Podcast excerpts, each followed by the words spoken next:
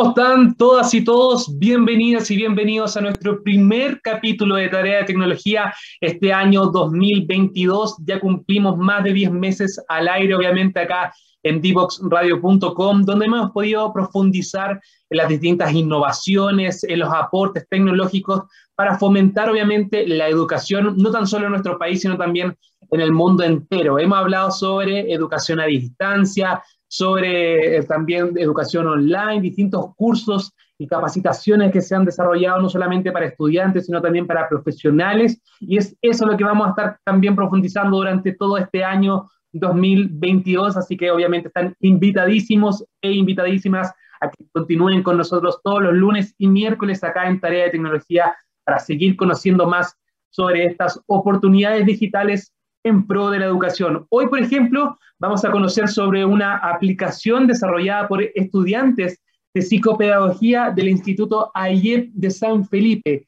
Estas personas desarrollaron una aplicación de estimulación temprana pensada en niños entre 18 y 24 meses para así obviamente generar una estimulación en cuanto al desarrollo del lenguaje y la comunicación, sobre todo en la educación temprana pensada en el programa Chile Crece Contigo. Obviamente es parte del público objetivo de esta aplicación, pero que sin duda también trasciende a las salas de clases y puede ser aplicado sobre todo en la educación preescolar, pensada en los más chiquitos de la casa. Queremos profundizar un poquito más, conocer cómo fue el desarrollo de esta herramienta digital y sobre todo, más adelante también, hablar sobre las distintas dificultades y trastornos del lenguaje que han presentado durante el último tiempo varios niños y niñas, obviamente debido a la pandemia. Muchos no se han podido comunicar de forma directa, algunos solo se conocen a través de pantallas y eso podría generar complicaciones en cuanto al lenguaje del habla.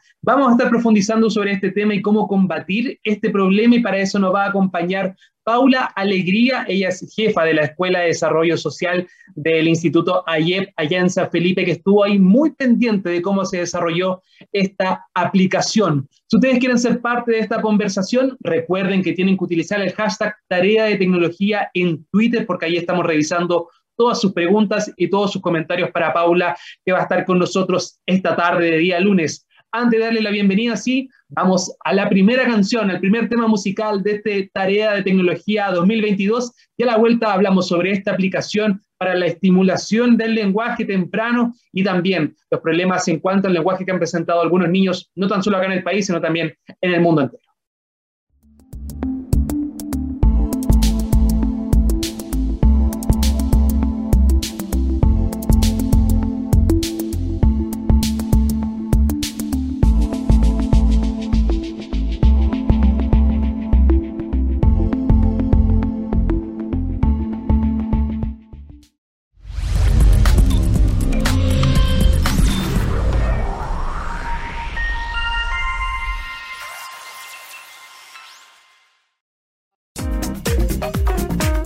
Quedes fuera.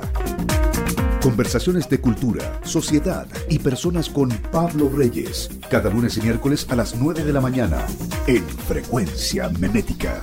Somos divoxradio.com. Ya estamos de regreso entonces con Tarea de Tecnología, nuestro primer capítulo de este 2022 donde vamos a conocer entonces sobre una aplicación desarrollada por estudiantes de tercer año de psicopedagogía del Instituto AIEP allá en San Felipe. Se llama Estimulación Temprana Potenciando Habilidades Lingüísticas y está pensado obviamente en niños entre 18 y 24 meses, muy chiquititos entonces, para saber un poquito más sobre el desarrollo de esta innovación, de esta tecnología, tomamos contacto de inmediato con nuestra invitada de esta tarde. Ella es Paula Alegría, jefa de la Escuela de Desarrollo Social del Instituto AIEP San Felipe. Bienvenida, Paula, esta tarde acá a Tarea de Tecnología. Hola, Nicolás. Buenas tardes, buenas tardes a todos.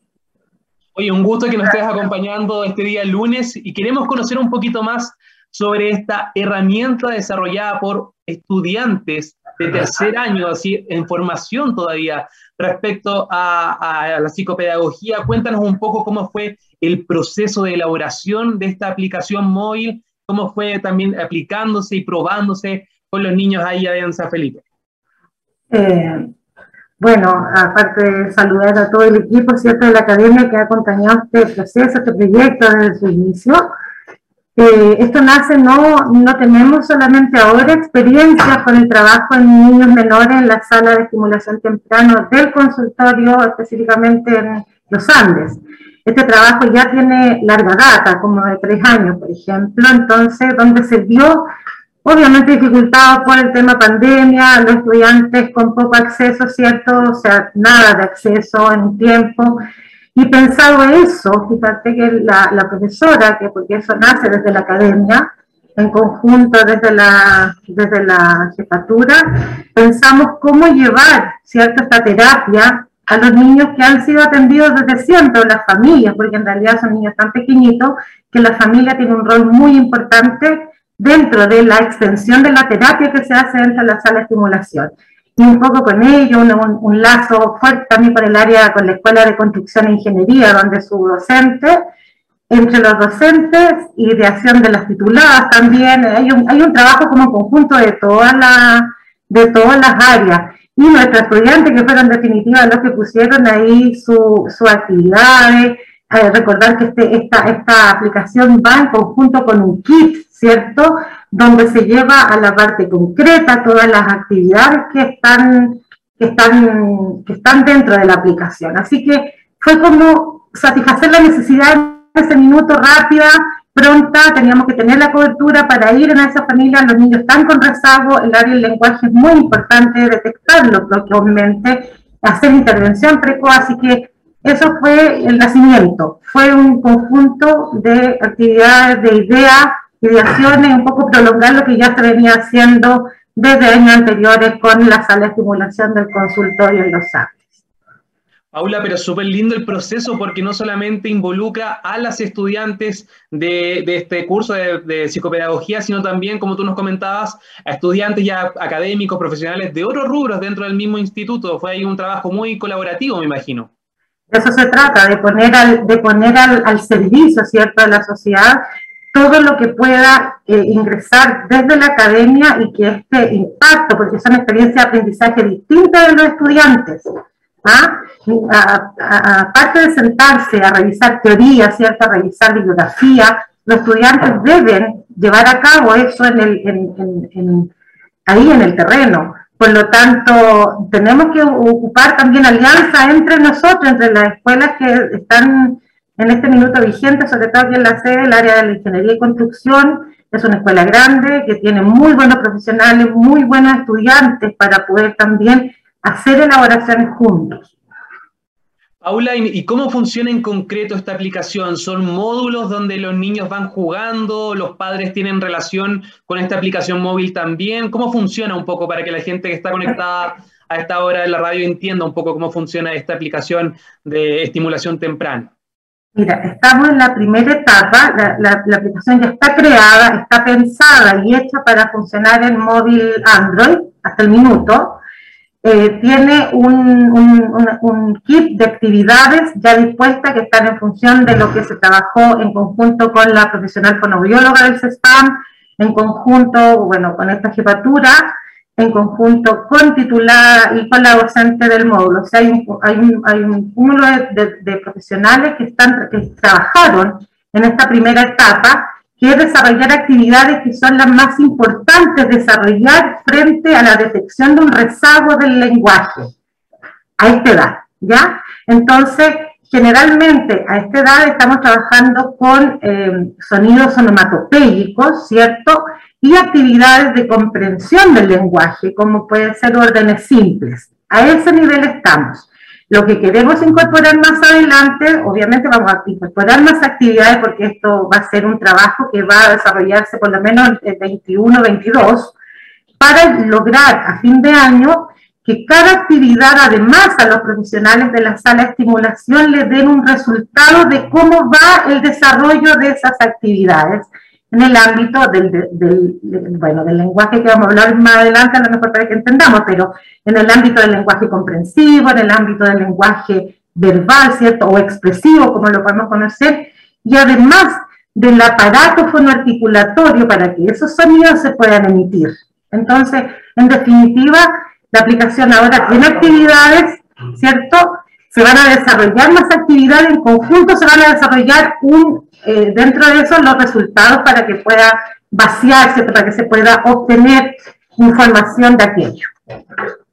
Paula, ¿y hay posibilidades de que esta aplicación se externalice más allá de este CEFAM Cordillera Andina en la comuna de los Andes? Porque está bien pensado, obviamente, y, puesto a prueba, mejor dicho, por el niño de este CEFAM, pero me imagino que también tiene la posibilidad de, utilizarse, de aplicarse en otros centros de salud y también con otros niños, más allá de, la, de la región. Estamos pensando en extender un poco la edad, pensando sobre todo que hoy día, ¿no es cierto?, eh, hay un tramo o un rango etario en donde los estudiantes, los niños, como queramos llamarlo, no tienen acceso a tratamiento en el ámbito del lenguaje. Entendamos que las escuelas de lenguaje, la escuela especial en Chile de lenguaje, los chicos tienen matrícula desde los tres años. La sala de estimulación los atiende con todo lo que significa atender masivamente, ¿cierto?, a, a, los niños que tienen alguna dificultad en el desarrollo del lenguaje. Entonces, por supuesto que podemos cooperar, ¿cierto? Desde esta alianza, cooperar primero para ver si efectivamente tiene funcionalidad en el, en el desarrollo del lenguaje. Entonces, para eso necesitamos tener resultados de aquello. Así que yo creo que en 2022 nos vamos a enfocar a eso. Los estudios van a estar eh, focalizado hacia esa, hacia esa instancia. Tenemos que evaluar resultados. Y si una vez estos resultados son positivos, por supuesto, se puede aumentar la cobertura en el ámbito etario o también se puede ofrecer, ahí ya no, ya no depende de nosotros, depende de cuán, cuán podamos recibirlo, ¿te fijas? Paula, y tengo entendido que además de la creación de esta aplicación móvil pensada en teléfonos Android, como tú nos comentabas, también desarrollaron kits que son con material didáctico. Esto sí es eh, material como tangible, ¿verdad? ¿Son libros? ¿qué, tipo de material es? La, mira, la sala de estimulación en Chile, todos los consultorios de atención primaria, a través del programa Chile Grecia Contigo, tienen sala de estimulación. Recordemos que hay niños que por cierto, por ciertas dificultades, por cierta no sé, acciones, vienen, con algún retraso. Entonces, la primera evaluación la hace el centro de salud. Una vez que pasan el centro de salud, estos, estos, estos niños, ¿cierto?, están incorporados a la sala de estimulación temprana. La aplicación va en ayuda de estas familias, de estos chicos, ¿cierto? Y además cuentan con un kit de, de bueno, son actividades con material concreto, pero no, son, son cuadernillos, sí, son cuadernillos, pero es, son muchos, son, son instrumentos musicales para desarrollar el sonido, ¿cierto? Son, son de actividades gráficas para desarrollar algunas consignas, para las onomatopeyas, para los, eh, los, sonidos fonéticos, fonológicos, o sea, esa está pensada para culminar, para reforzar todo lo que se hace en la aplicación, el niño luego pueda reforzar la anterior o posteriormente con estos kits que son lo mismo que sale, digamos, en la aplicación.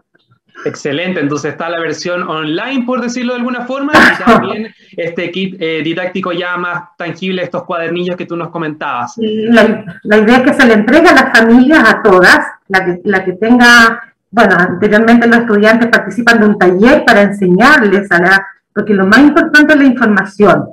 Si las mamás tienen información de los hitos del lenguaje, de cuándo tengo que tener alertas para poder incorporar algún tratamiento, eh, eh, bienvenido sea para la prevención.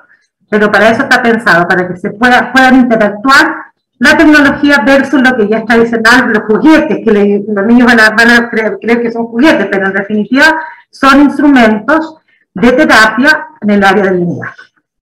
En ese punto quería profundizar ahora, Paula, ¿por qué está pensado en niños entre 18 y 24 meses? Uno diría, por ejemplo, en verdad son muy pequeñitos, recién están aprendiendo a comunicarse, a, hablar o balbucear algunas palabras. Entonces, ¿por qué es tan importante preocuparnos de, de, que los niños desde muy pequeños aprendan a hablar o a interactuar de forma verbal y sobre todo si se han visto cambios debido a la pandemia. Usted me comentaba que esta investigación viene hace ya tres años, obviamente un trabajo pre-pandemia, y si obviamente la crisis sanitaria modificó o no este trabajo que ya venían realizando hace un año antes de que se decretara la crisis sanitaria acá en nuestro país. Sí, mira, la, la, la, teoría o los estudios hablan de una prevalencia, hablamos de prevalencia, es la cantidad de individuos que tienen, en este caso, la dificultad en el, en el área del lenguaje, ¿ah? y la prevalencia en Chile hace tiempo hablaba de un 16%, es decir, es alto, ¿no es cierto? Eh, no tengo estudios hoy día de cuánto se ha incrementado o no, pero sí tengo en la praxis lo que manifiesta el equipo que trabaja en la sala de estimulación temprana, que lo conforma un fonoaudiólogo, ¿cierto? lo conforma la educadora para la salud y su y todo el equipo de terapeutas, etcétera, y nos manifestaba, manifestaba que efectivamente se había notado un incremento en las consultas o en las derivaciones en niños menores eh, en el área del lenguaje. Ahora, ¿por qué decidimos trabajar? Esa decisión no fue, no fue aleatoria, digamos, no fue porque sí, sino más bien se hizo un trabajo de pesquisa, estudiamos, estudiamos el núcleo, ¿cierto? El núcleo de, niños que estaban incorporados a la sala de estimulación temprana se tomó la decisión una, una vez por eso. Y lo otro, porque mientras antes, como te comentaba antes, se haga, se haga una acción preventiva o se haga una acción terapéutica para aquellos niños con retraso, porque los niños tienen hitos. Las mamás debiéramos conocer que nuestros niños, desde que nacen, nos dan señales de su desarrollo los profesionales, por supuesto, estamos capacitados para poder detectar algunas señales más escondidas, ¿cierto? Porque generalmente hay, hay dificultades que no vamos a ver. Un niño que nace con un daño motor, ¿cierto? Que nace a lo mejor con, em, con otra sintomatología, es visible. Pero los niños que tienen dificultades en lenguaje, dificultad de aprendizaje, que tienen trastorno de extensional, son dificultades, no quiero hablar de discapacidades porque se iba, mm, difícilmente a lo mejor en los grados más profundos pueda llegar a una discapacidad, pero hay niños que tienen estas dificultades, no quiero hablar de trastorno todavía, eh, son invisibles, pues, pero nos dan, nos dan, nos dan, nos dan signos, que los mensajes guturales que nos dicen nuestras guaguas cuando dicen abu, y sea un poco a lo mejor caricaturizado el término agu, pero es importante el agu del niño, tomando en cuenta que el lenguaje nace desde dentro de afuera. Se va desarrollando desde la garganta, ¿cierto? Va pasando por la lengua, eh, va pasando por los movimientos linguales de acuerdo a donde se, está el punto, donde nosotros colocamos nuestra lengua en el aparato fonoarticulatorio que es la boca, vamos a emitir sonido, pero el sonido principal son los guturales. Y por eso se comienza con edades tempranas para poder, primero, ellos que están rezagados, revisarlos. Y segundo, efectivamente, si es que se emiten o no se emiten los sonidos. Y ahí poner el punto de atención. Te fijas que sonidos debemos ir trabajando en la medida que va emitiéndose el sonido así un poco, así muy, muy globalmente, pero tiene un trabajo, tiene un trabajo que subyace a la, a la praxis normal.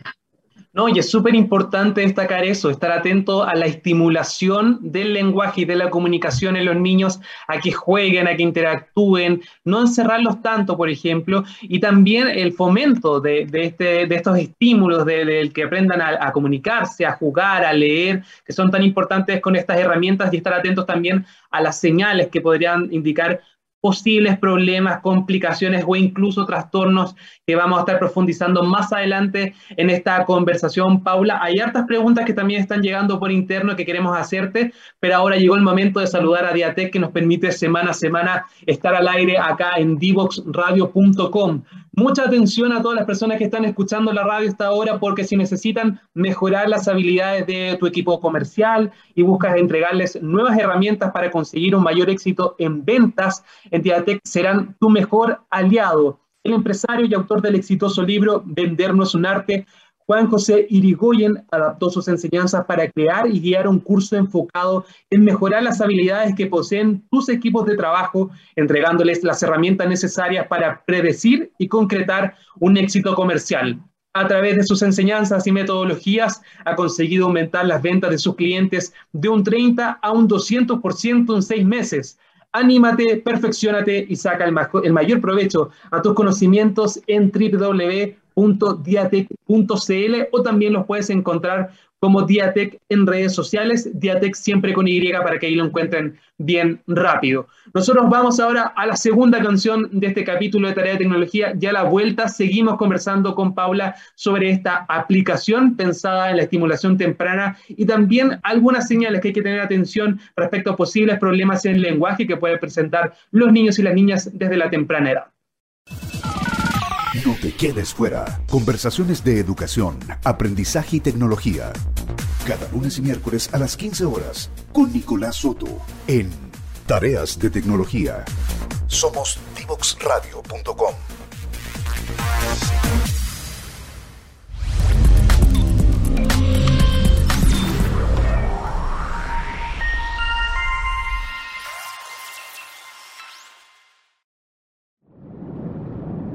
No te quedes fuera. Aprende sobre fenómenos naturales, sus riesgos y planificación territorial. Cada martes y viernes a las 11 de la mañana con Cristian Farías en divoxradio.com.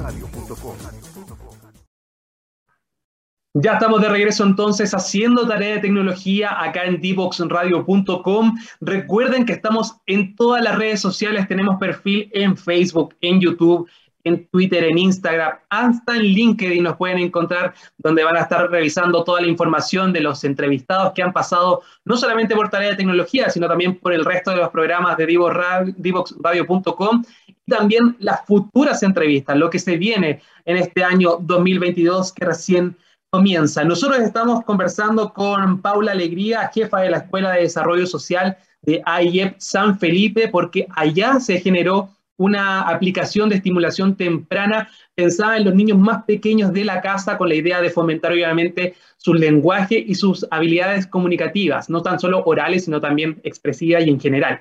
Pero quería profundizar contigo, Paula, respecto a varios estudios, sobre todo informes, que hablan de posibles retrasos en el lenguaje debido a la pandemia. Obviamente, muchos de los niños pequeños no han interactuado con otros debido al confinamiento. En nuestro país, por ejemplo, vivimos casi 10 meses de confinamiento total, por lo tanto, muchos se conectaban solo a través de Zoom, realizaban actividades a distancia, pero esto habría generado una serie de complicaciones en cuanto a cómo relacionarse y cómo también ir eh, potenciando sus habilidades comunicativas. ¿Se puede realmente responsabilizar a la crisis sanitaria debido a estos problemas? Y sobre todo, ¿cómo hay que enfrentarlo? ¿Qué señales hay que tener ahí mucha atención para que los padres sepan si su hijo puede presentar alguna dificultad, alguna complicación o sencillamente un trastorno en el lenguaje. Mm. Fíjate, Nicolás, que yo leí hace un tiempo que el efecto en los niños de la pandemia tiene, eh, tiene mucha relación con los efectos que produjo la Segunda Guerra Mundial en ellos. Imagínate, no solamente en el lenguaje, tiene que ver con efectos a nivel socioafectivo, ¿cierto? A nivel cognitivo, ¿por qué no? Eso ya lo verán los estudios hacia adelante, pero no podemos dejar de, no podemos taparnos los ojos, todo, solamente, toda vez que los profesionales que estamos, que trabajamos en eso, sabemos la importancia de lo que son los, los aspectos ambientales para el normal desarrollo del lenguaje. Todos nacemos con, todos nacemos con una, con una capacidad intrínseca, ¿cierto? A nivel fisiológico, morfológico, eh, que nos lleva a desarrollar muchas habilidades cognitivas eh, en esta hora, en la, hora, de la comunicación, por ejemplo, que tiene mucho que ver porque nos relacionamos, ¿cierto? Con gestos comunicativos, nos relacionamos con el habla, nos relacionamos nosotros los seres humanos así. Y obviamente tiene efectos, o sea, yo creo que están haciendo estudios en este minuto que salgan luego, si yo no lo, yo los desconozco, yo no los voy, no puedo, no puedo abstraerme de aquello. Pero sí hay mucha restricción en el vocabulario de los niños. Restricción porque generalmente cuando nosotros va, llevamos a los niños al jardín, las tías del jardín, que son profesionales, ¿cierto?, que atienden la primera infancia, saben el cómo relacionarse, saben el qué palabra ocupar, saben, tienen, los chicos están creando autonomía, ¿cierto?, están creando hábitos, creando rutinas, que obviamente eso desarrolla aspectos cognitivos, ¿cierto? Importantes. Por lo tanto, yo creo que efectivamente va a haber algún efecto en el ámbito del lenguaje verbal, el lenguaje comprensivo, ¿cierto? Y sobre todo en el ámbito de la comunicación. Nosotros en este minuto nos estamos comunicando a través de una pantalla, efectivamente, pero generalmente se restringe la pantalla al uno a uno. En cambio, cuando estás en el curso, en una sala de clase, tiene que nuestro cerebro empezar a definir y a poder focalizar, ¿cierto?, la atención en uno.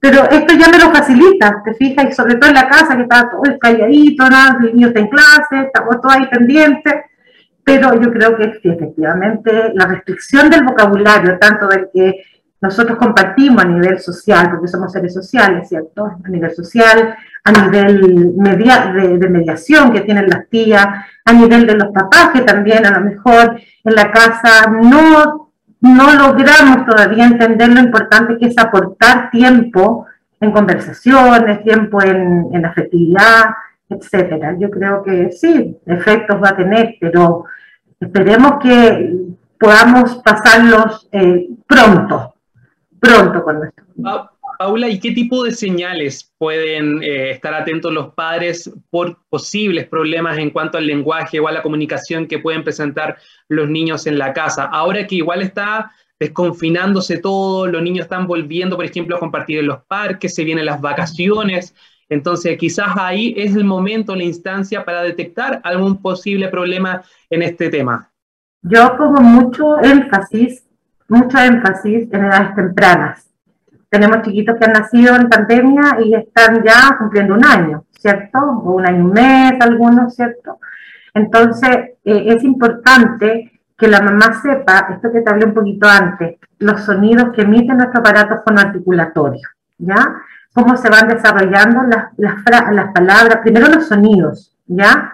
Los sonidos fonéticos, o sea, los sonidos del, del, de las vocales, ¿ya? Luego los sonidos, eh, los sonidos de las consonantes, ¿cierto? O sea, es como estar pendiente de que él pueda acceder a los sonidos vocálicos que se hablan.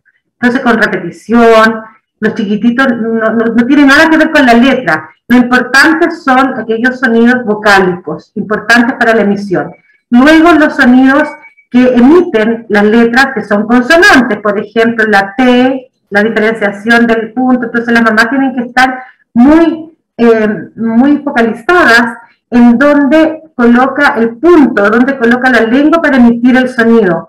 Eso tú buscas en internet, ahora tenemos acceso a todo, no es tan restrictivo, entonces tú buscas en internet y pueden colocar, las mamás pueden ayudarnos a los profesionales del área de la, de la educación o el área de la terapia, ¿cierto? A poder hacer que el bebé, en este caso niños de 8 meses, niños de un año, niños de un año, dos meses, puedan empezar a emitir las palabras, las letras, primero los sonidos, como se llaman en, en los sonidos, eh, de buena manera, si tú tienes un buen contacto visual con la boca de tu bebé, te vas a dar cuenta inmediatamente que no se están ejecutando los sonidos como deben ser. Entonces yo creo que hay especial cuidado con la emisión de sonido.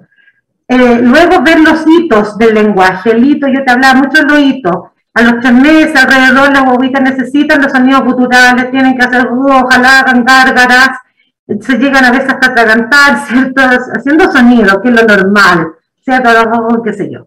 Luego del sonido gutural, es mucha, mucha la L, ¿cierto? El juego, del, el juego de la lengua, y eso es súper importante, a lo mejor con un poquito de manjar, eh, colocarle alrededor de, bueno, cualquier cosa dulce, puede ser azúcar, no solamente manjar, pero puede ser algún dulce que los chicos puedan eh, pasar la lengua por sobre sus labios para poder, la, lengua es un músculo, por lo tanto debemos desarrollarla, ¿cierto?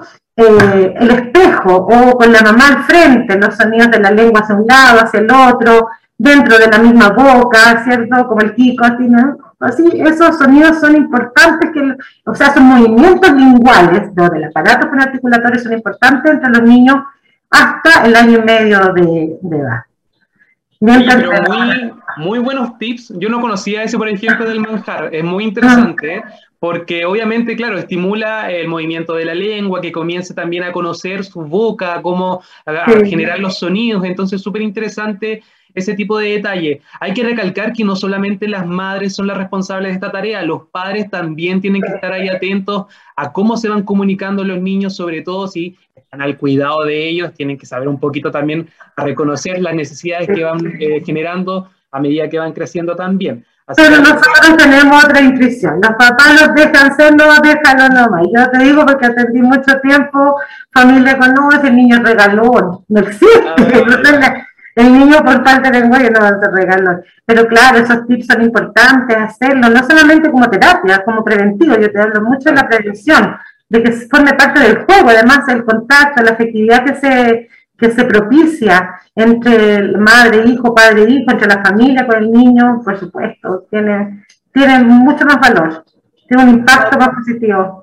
Claro. Paula, y ahora si nos vamos a, un poco más eh, a otra realidad que se vive también, sobre todo con los niños que tienen trastorno espectro autista, se ha detectado que hay un alza también en los casos con, con, este tipo de trastorno y que también han tenido problemas en la atención, no solamente la atención pública en los servicios públicos, sino también en cuanto al contacto. Obviamente la pandemia hacía que, no sé, el nivel de consulta fuese mucho más reducido o el tiempo de atención fuese menor, por lo tanto no tenían tanto contacto con esta sala de estimulación, por ejemplo, o eh, el acceso también a los materiales. Se ha visto, por ejemplo, eh, un aumento acá en nuestro país respecto a este tipo de trastorno a los niños con TEA y sobre todo si un padre detecta eh, o un profesional diagnostica a un niño con este, con este problema o con este trastorno, cómo enfrentarlo, cómo estimular desde la casa, sabiendo, por ejemplo, que hay ciertas limitaciones, el contacto con quizás con algún tipo de tecnología, de plataforma puede ayudar en ese sentido. Hay un par de consejos para los padres con, con niños TEA. Ya, primero es, es algo muy sensible para mí el hecho de, del trabajo con los niños autistas. Eh, hablamos ahora del espectro autista. Tú sabes que la, denominación o la nomenclatura de varios trastornos han ido evolucionando en el, de acuerdo al paradigma desde donde lo veamos, ¿ya? Eh, yo tengo un poco más de 40 años, entonces uno tenía ah, pisado ciertos términos autismo. Ahora hablamos del espectro autista porque más que a lo mejor la detección o haya aumentado el número de niños autistas, lo que se ha hecho es que hay profesionales y hay instrumentos y hay más visualización de aquellos diagnósticos. ¿Se fija? Y como esto del espectro autista, como su palabra lo dice, nos da un abanico de sintomatología asociadas al autismo. Nosotros conocemos el autista clásico. El autista clásico, no sé eh, si tú has tenido acceso a niños con, con esta dificultad, ¿cierto? El autista clásico tiene cero conexión con la realidad, digamos, ¿cierto? Logramos conectarlo en algunos minutos, eh, logramos como, entre comillas, bajarlo, ¿cierto? En algún momento, como para hacer alguna intervención, pero cuesta mucho. Pero sí había un, un, número indeterminado de niños que estaban diagnosticados de otra manera. Hay muchos niños que tenían el diagnóstico tal vez de déficit y el niño era un, un niño de, de este espectro, ¿te fijas? Entonces hay que poner mucha atención a los síntomas o a la sintomatología que nosotros podemos detectar. Lo, que, lo, lo más básico es cuando un niño es autista, ¿cierto? Tiene esta condición, ¿cierto? En edad muy tempranita, cuando nosotros estamos en el regazo de nuestra mamá, nosotros hacemos contacto visual, que es el primer acto comunicativo que tenemos con, la, con el entorno, ¿ya? Que es la, este contacto ocular importante. El palpar, la, el palpar, por ejemplo, el pecho de la madre cuando, están, cuando estás amamantando. El rol de la mujer es muy importante en la detección, ¿cierto? Porque son signos que tú ves, tu hijo sabe cómo se comporta al momento de... O hay muchos muchos bebés que les cuesta mucho el acto del amamantamiento, porque tiene que ver también con esto con esto comunicativo, ¿cierto? Entonces, eso es el primer, ese es el primer indicio en edad temprana. Luego, cuando los juegos son muy repetitivos, al niño tiene que tener este pensamiento mágico que habla la, la psicología, ¿cierto? De jugar y hacer cambio de roles, jugar que es el, es el hombre araña, ¿cierto? que de, repente es la víctima, de repente se pone el ladrón, de repente es la... Eso hay que tener porque el chico con autista, con autismo, perdón, hace juego repetitivo y generalmente instrumentaliza otra cosa. Por ejemplo, para jugar con juega con autitos mucho, ¿cierto? Con estos bloques, no tiene esto de ideaciones, de este pensamiento mágico que le llamamos a los niños, que son los juegos simbólicos. Eso otra, en otra edad, ¿cierto? En otra previa edad, entre los dos años generalmente.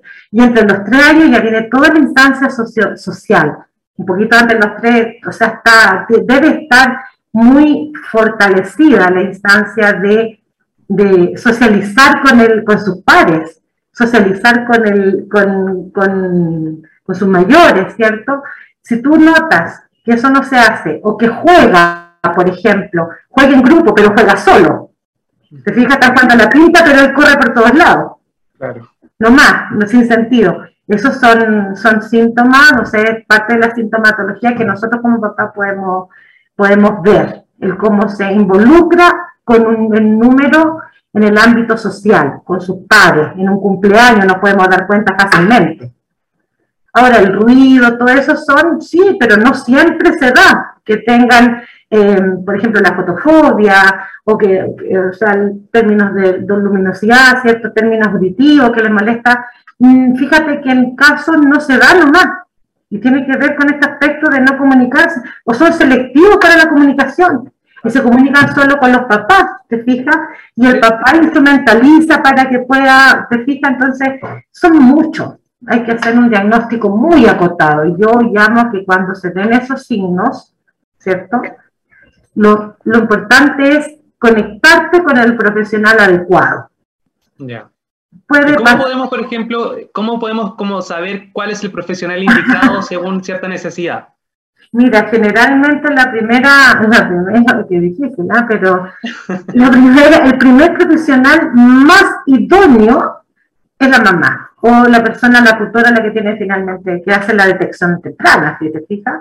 Luego de eso, generalmente uno como mamá lo lleva al pediatra, creo que, mira, y yo creo que hay que pasar por esto, no, no es como una ruta corta.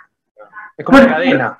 Claro, porque, pero ahora supongamos que efectivamente los equipos están consolidados y tú puedes hacer una, eh, en estos equipos multiprofesionales, tú puedes hacer una evaluación más sistémica.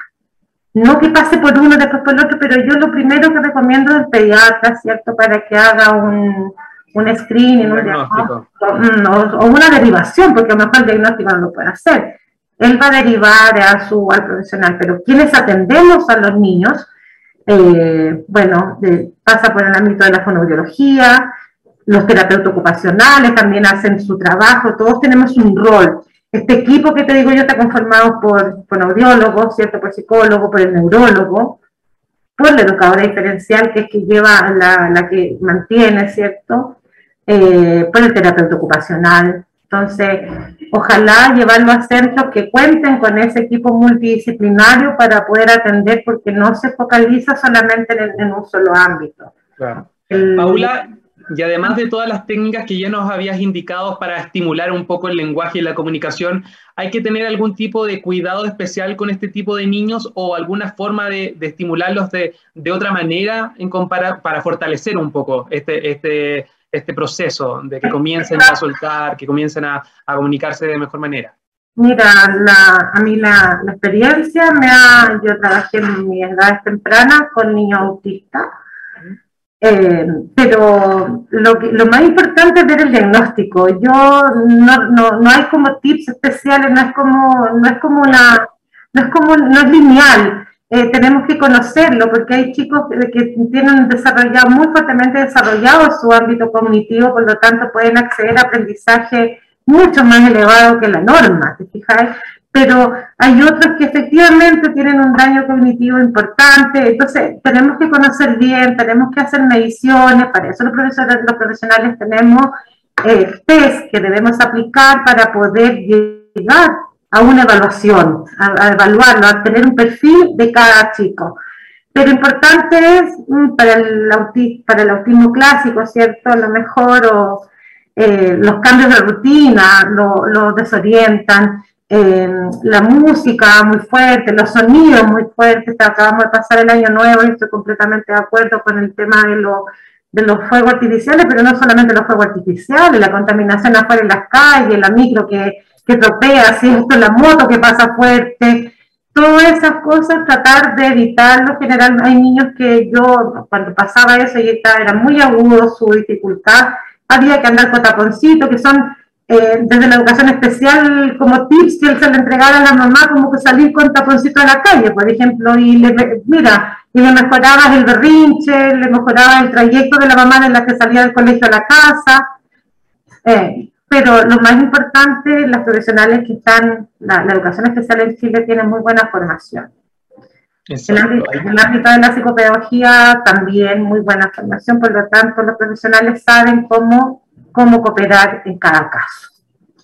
El llamado entonces está más que claro, mucha atención a las señales y también fomentar la estimulación de la comunicación, ya sea a través de juegos, de dinámicas, de elementos que están en nuestra casa o que están en contacto con los niños, pero también como esta herramienta digital, esta aplicación que fue desarrollada por estas estudiantes y también por este equipo completo de AYEP en San Felipe. De verdad, es una excelente alternativa que ya está disponible para Android, pero muy pronto también va a estar comenzando a ser aplicada en distintas otras instancias, más allá del CEFAM, donde se probó ahí con los niños que fueron parte de este estudio. Paula Alegría, jefa de la Escuela de Desarrollo Social de AYEP San Felipe, muchas gracias por estar con nosotros esta tarde acá en Tarea de Tecnología. De verdad fue un gusto conocer más sobre el trabajo y el desarrollo de esta herramienta digital y esperamos que cuando tengan novedades sobre esta aplicación de, de esta app, vengan nuevamente acá a nuestro programa para conocer cómo está evolucionando y cómo ha ido mejorando también en este tema de la comunicación que es tan importante. Oh, gracias, gracias por la invitación. Eh, obviamente te voy a invitar yo para fin de año cuando tengamos aquello y podamos decirte que fíjate que pasó la prueba y podamos tener acceso con otro consultorio para poder, que, para poder ser aplicada. Yo agradezco enormemente este espacio, eh, importante siempre, como te dije, informarnos, informarnos como mamá, como profesionales, así que la gente se informe es muy importante para nuestros chicos, nuestros críos. Mm. Así es, información y estimulación entonces, es el llamado para todos los padres, los que están escuchando la radio a esta hora de la tarde. Vamos entonces a nuestra última canción acá en Tarea de Tecnología antes de despedir con el último bloque del capítulo del día de hoy. No te quieres fuera. Conversaciones de minería y energía con Nancy Pérez y Pamela Chávez. Cada martes y viernes a las 15 horas Recursos con perspectiva. Recursos con perspectiva. Somos divoxradio.com.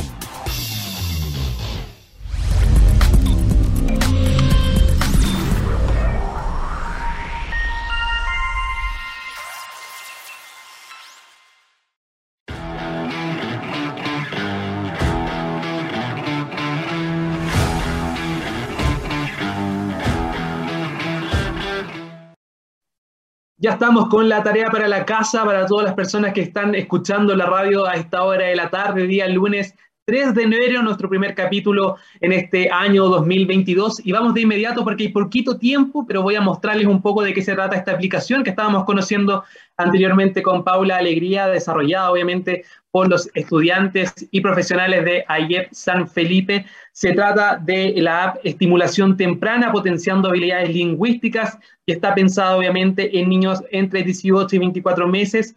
Ya fue probada en la sala de estimulación temprana del programa Chile Crece Contigo del CEFAM Cordillera Andina en la comuna de Los Andes. También hay que potenciar eh, el lenguaje y la comunicación a través de eh, elementos didácticos, kits didácticos que también fueron desarrollados por estos estudiantes y que obviamente por ahora están disponibles para Android. Como nos comentaba Paula, se está trabajando para que también se pueda externalizar, está en un periodo de prueba, pero ya están viendo más o menos de qué se trata y un poco para que ustedes también tengan referencia de cómo tiene que ser una aplicación pensada en la estimulación del lenguaje de los más niños. Vemos colores, vemos dinámicas sencillas, vemos como datos súper interesantes y también eh, distintas técnicas para que los niños vayan reconociendo la fonética, los lenguajes, los sonidos más básicos, las sílabas, las vocales y así vayan jugando también con los distintos sonidos que van generando. Hay que también recalcar el dato que nos daba Paula en la entrevista, esto de estimular el lenguaje a través del manjar, por ejemplo, del azúcar, de que los niños vayan moviendo la lengua, de que vayan reconociendo elementos tan básicos como los números o los colores a través de aplicaciones digitales como lo están desarrollando gracias a esta aplicación de estimulación temprana. Hay colores, hay dinámicas. Lo importante es que ustedes tengan mucha atención al tipo de juegos también que están teniendo contacto los más pequeños y que el uso también sea limitado obviamente con la asesoría de un adulto responsable, puede ser su padre, su tutor, para que también vayan aprendiendo de una forma mucho más dinámica. Hay que pensarlo como una alternativa también para generar mayor lazo, comunicación. por ejemplo, le van enseñando los sonidos más básicos, el silencio, el pedir comida, solo como gestos o, detalles que los niños van a ir después potenciando con el día a día. lo importante es que entrega una serie de beneficios desde que pueden comenzar a balbucear hasta comunicarse y generar frases un poco más elaboradas. Por ahora, esta aplicación está desarrollada para equipos con sistema Android, como lo están viendo ahí en pantalla, pero muy pronto ya lo dijeron desde el Instituto AIEP, está trabajando para que se pueda también externalizar al sistema iOS y también a, otras plataformas y en otros usos que sean más allá del CEFAM donde se aplicó y se probó. Lo importante es que esta, esta alternativa, ustedes cuéntenos si tienen otra, por ejemplo, si utilizan alguna para que sus niños aprendan las sílabas, las vocales. Nosotros ya hemos visto algunas también en capítulos anteriores acá en Tarea de Tecnología, así que nos pueden ir comentando siempre utilizando hashtag Tarea de Tecnología en Twitter, donde estamos recibiendo todos sus mensajes y todos sus comentarios. Con esta información entonces cerramos este capítulo, el primero de este 2022, pero nos encontramos el miércoles con un próximo invitado o invitada para seguir profundizando sobre innovación, tecnología y siempre en pro de la educación. Muchas gracias por acompañarnos y que tengan una excelente tarde. Nos vemos muy pronto.